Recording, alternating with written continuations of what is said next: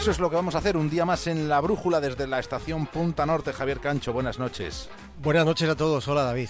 En el capítulo de hoy, la muerte de Giordano Bruno y una enigmática desaparición cinco siglos después.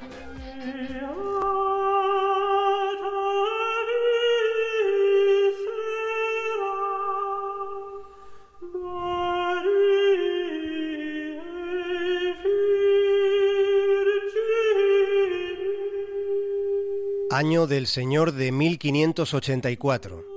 En aquella fecha tan lejana, sobre la posibilidad de que hubiera otros mundos lejos del sistema solar, sobre esa posibilidad entonces casi inimaginable, ya escribía un gran tipo llamado Giordano Bruno. Escribía lo siguiente: Existen innumerables soles, existen infinitas tierras que giran igualmente como la nuestra en torno a esas estrellas. Estas palabras quedaron escritas en la obra titulada Del infinito universo e mondi. Giordano Bruno tenía razón, y la tenía en aquel lejano año de 1584, que era el tramo final del siglo XVI. Hoy me parece pertinente, necesario, volver a recordar, David, una de las certidumbres más fascinantes de todas las que podamos imaginar o pensar, y de la que aquí nos hemos ocupado porque es una de las que más nos gustan. Es una certeza incuestionable hay más estrellas en el cielo que granos de arena en todas las playas y desiertos del planeta Tierra. Tenía toda la razón Giordano Bruno, estaba en posesión de la verdad, pero resulta que aquel pensador fue quemado en la hoguera de la Inquisición.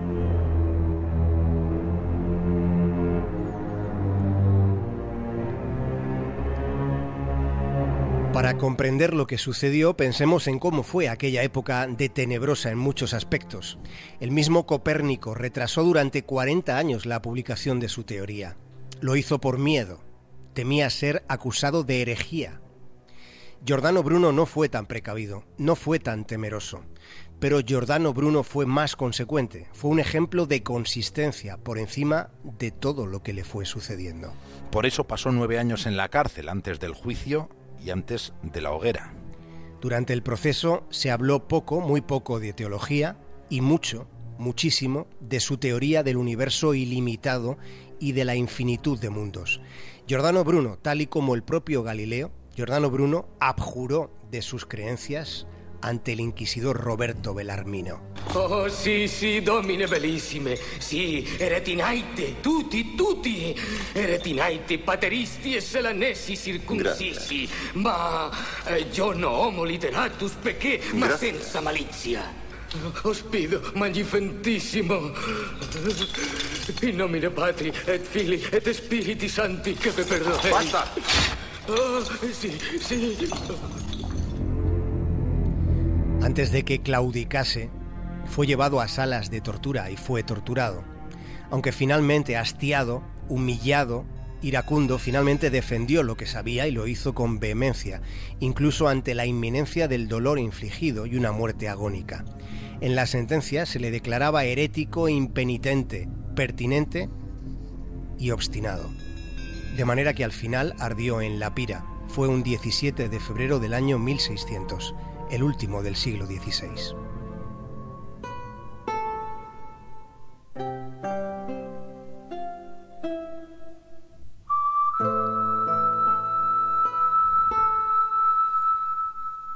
Los grandes descubrimientos científicos son herederos directos de la meritoria ciencia humanística de los siglos XV y XVI.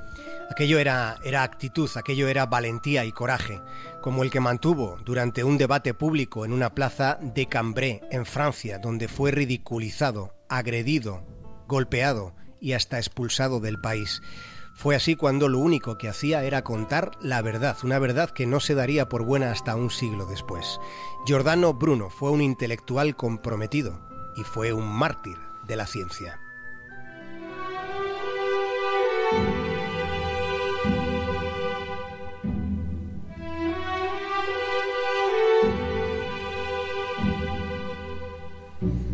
Caso es que cinco siglos después de aquellos acontecimientos que hoy estamos narrando, alguien ha desaparecido y su ausencia está relacionada con la vida y con la muerte de Giordano Bruno.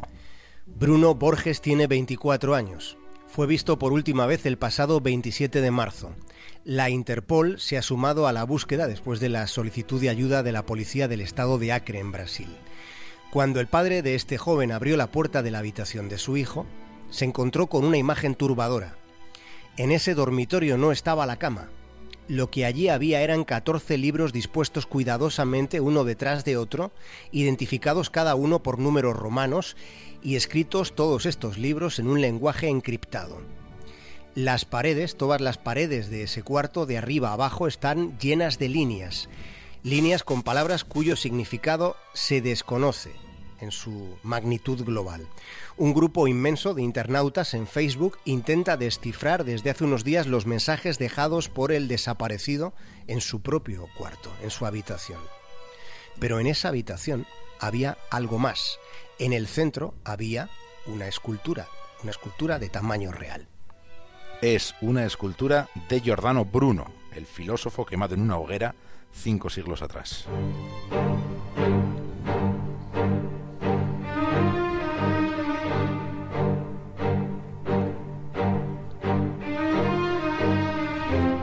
Insistimos en la fecha, lleva desaparecido desde el 27 de marzo.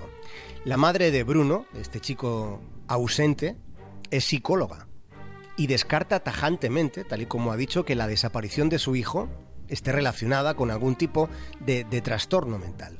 Incluso sostiene que su hijo, que es un adulto de 24 años, dispone, asegura, de, de una inteligencia fuera de lo normal.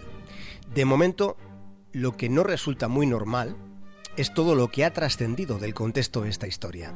Según su familia, Bruno Borges trabajaba en un proyecto para tratar de que el mundo cambiara, para conseguir que el mundo mejore.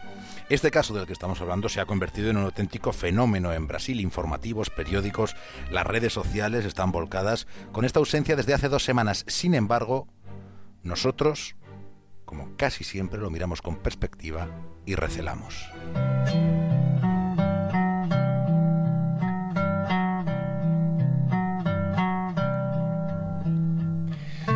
Recelamos. Sospechamos intenciones que podrían estar relacionadas con el ansia de notoriedad.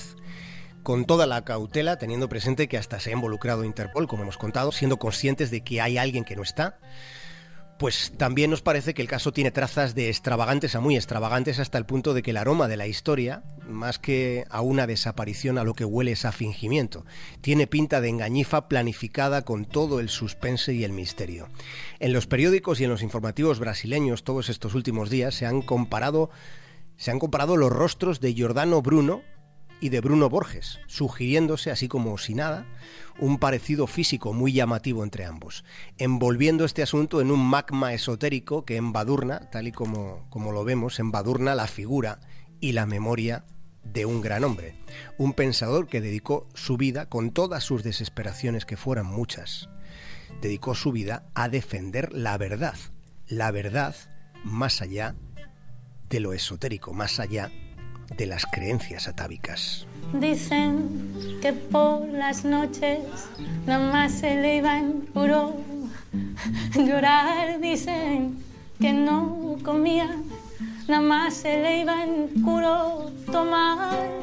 Juran que el mismo cielo se estremecía al oír su llanto. Javier Cancho, hasta mañana.